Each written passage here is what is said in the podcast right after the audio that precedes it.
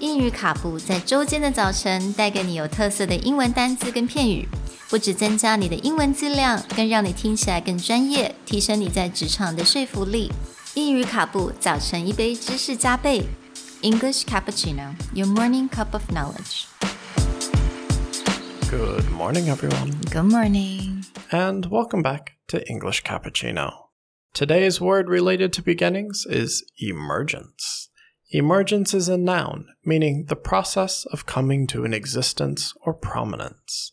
This is spelled E M E R G E N C E. 今天的单字是 emergence。那 emergence 中文的意思就是浮现或者是露出头。 Emergence is often a term when something goes from being very small to becoming very big or very popular. So we talk about coming into existence or prominence most often in the news or informal use when you see emergence. We're actually looking at that second part, prominence, also mm. meaning it becomes famous or well known. So to me, the em, the word emergence seems to because it says the process of coming into the existence. To me, it seems like it feel like something that wasn't there at all, and all of a sudden it kind of pops out and becomes really popular. So, we talk a lot about, for example, the emergence of major tech companies mm. Uber, DoorDash, Airbnb. Mm. We often went from not knowing about them at all Yeah. to becoming like the most popular app, the most popular service to hmm. get. But the reality of these companies is usually they were running for three to five years Yeah. before anyone really knew that they existed. Hmm. And so this is that idea of emergence. They went from like kind of unknown to suddenly massively popular.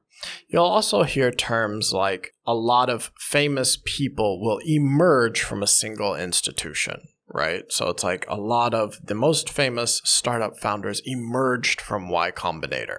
Meaning, before they went into the Y Combinator accelerator, no one knew who they were. But after they came out, these are like tech superstars. Same as one of your former um, schools, Parsons, is famous for developing a lot of designers we know now, right? But when they go into the school, no one knows who they are. But because of the school or because of connections they made, when they come out, they suddenly become big. And I could also think of another example is that those school parsons of design, while everyone knows about them in the fashion field, 但是大部分人知道这个学校是因为 Project Runway, yeah, because of that TV show.